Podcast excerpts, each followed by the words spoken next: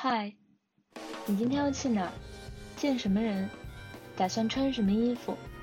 又或者想要成为谁呢？你能想象那个画面吗？就我这个人站在这里，我面前扶着一个板子，是一个 白富美的造型。当我去穿着一套这样的东西在我身上的时候，我觉得它跟我的皮肤、跟我的肉体之间好像有距离。我不爱他，他也不爱我。你和你的衣服形同陌路。对我们好像分居了，我们不相爱。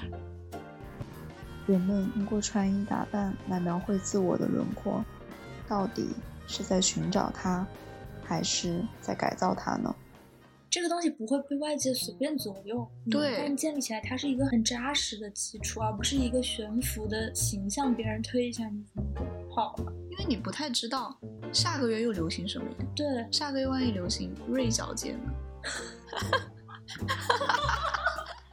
对美的需求当然不成问题，只要你不把某种审美当做天经地义，而想不到尽可能还有其他选择。这些审美，这些主流一直在流动，一直在变化，而且越来越快。我们没有必要被这些流动的东西束缚，因为它今天是这样，明天是那样，你追也追不上。啊像我这种八百米都不及格的人，我追得了吗？看清楚自己，我就不要去追了，而是把注意力聚焦在化妆本身，打扮自己本身，性价比更高一点。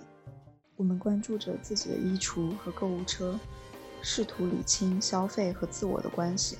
但是这些事情，好像跟其他人也有点关系。你买的那衣服看似很便宜，它其实不便宜，它其实是以别人的人身安全和他们悲惨的生活作为代价的。